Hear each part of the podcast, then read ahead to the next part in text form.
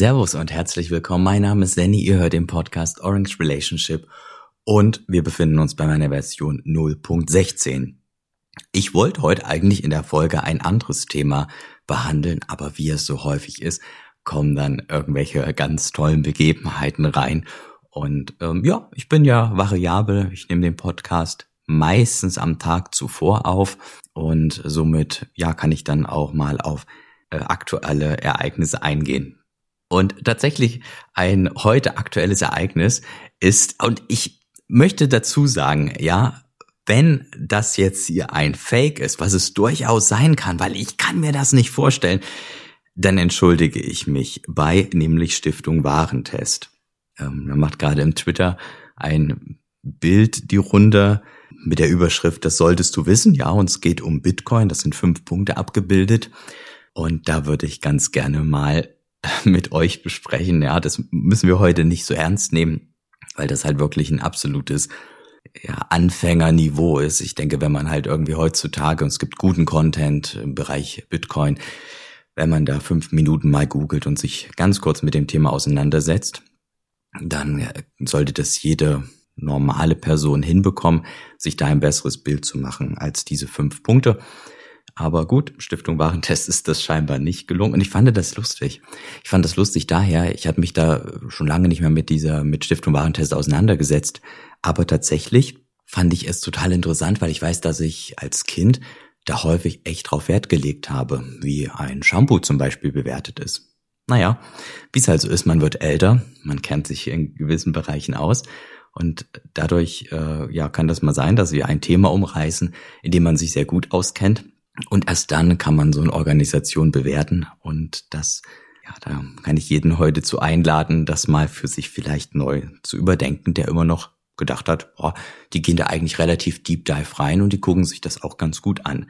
Naja, dem ist nicht so. Gucken wir uns mal die fünf Punkte an. Wie gesagt, nehmt es heute nicht ganz so ernst. Ich äh, werde das jetzt auch nicht im großen Detail erklären, aber ich lese sie mal vor. Es ist wirklich witzig. Und wie gesagt, nochmal, ich entschuldige mich bei Stiftung Warentest, sofern das ein Fake-Bild ist, weil, äh, ja, hört's euch an, hört's euch an. Das sollten Sie wissen. Bitcoins existieren nur digital. Anders als zum Beispiel bei Gold gibt es keinen echten Wert. Es steht auch kein Staat dahinter. Das ist der erste Punkt. Anders als beim Gold gibt es auch keinen echten Wert. Seriously? Also mal ganz ehrlich, what? Was soll denn das?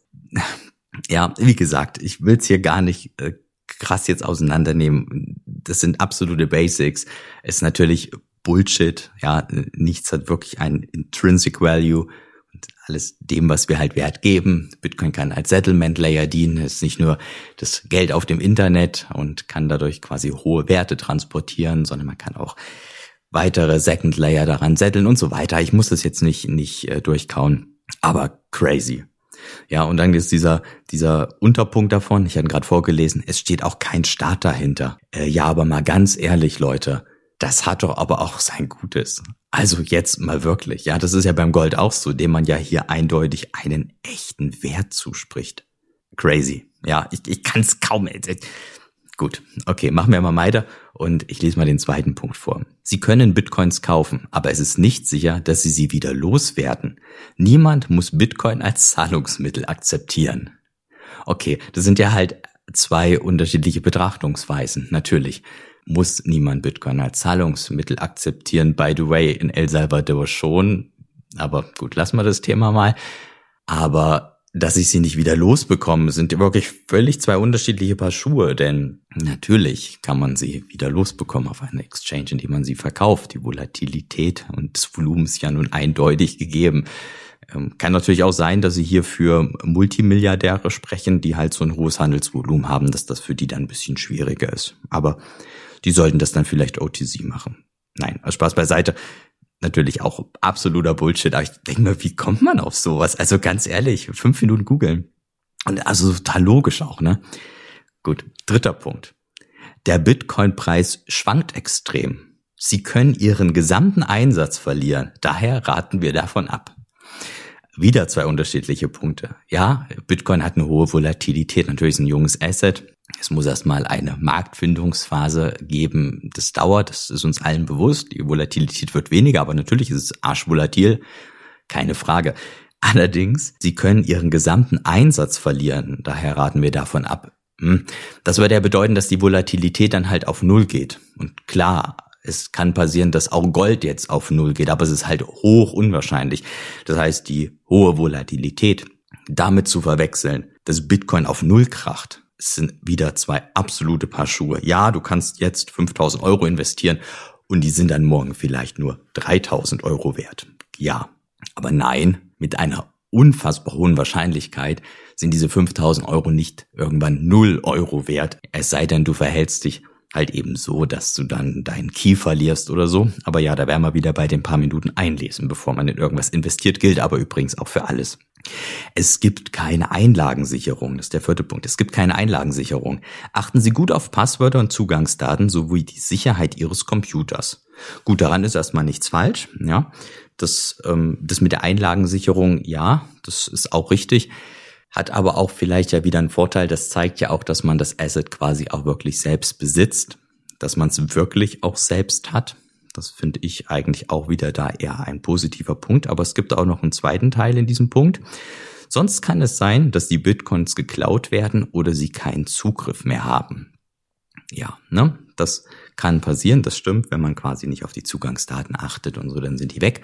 Aber auch hier, wie ich gesagt habe, ne, holt euch ein Hardware-Wallet, belest euch, gilt für jedes Investment, belest euch ein paar Minuten, holt euch ein Hardware-Wallet, äh, guckt, wie ihr das mit eurem Seed macht, achtet da auf die paar Dinge, die es, auf die es zu achten gibt.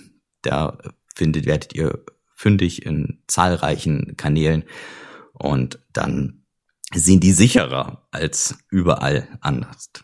Also von daher, ja, es gibt keine Einlagensicherung, aber das hat auch einen Vorteil eben genau, weil es halt dieses dezentrale System beschreibt. So, und der letzte Punkt ist der, den, glaube die meisten auch im Twitter geil fanden. Ich fand ihn auch sehr, sehr gut. Ist auch immer wieder so ein falscher Anblick der, dieser Energiedebatte. Aber ihr kennt das. Naja, ich mach's, ich lese trotzdem mal vor.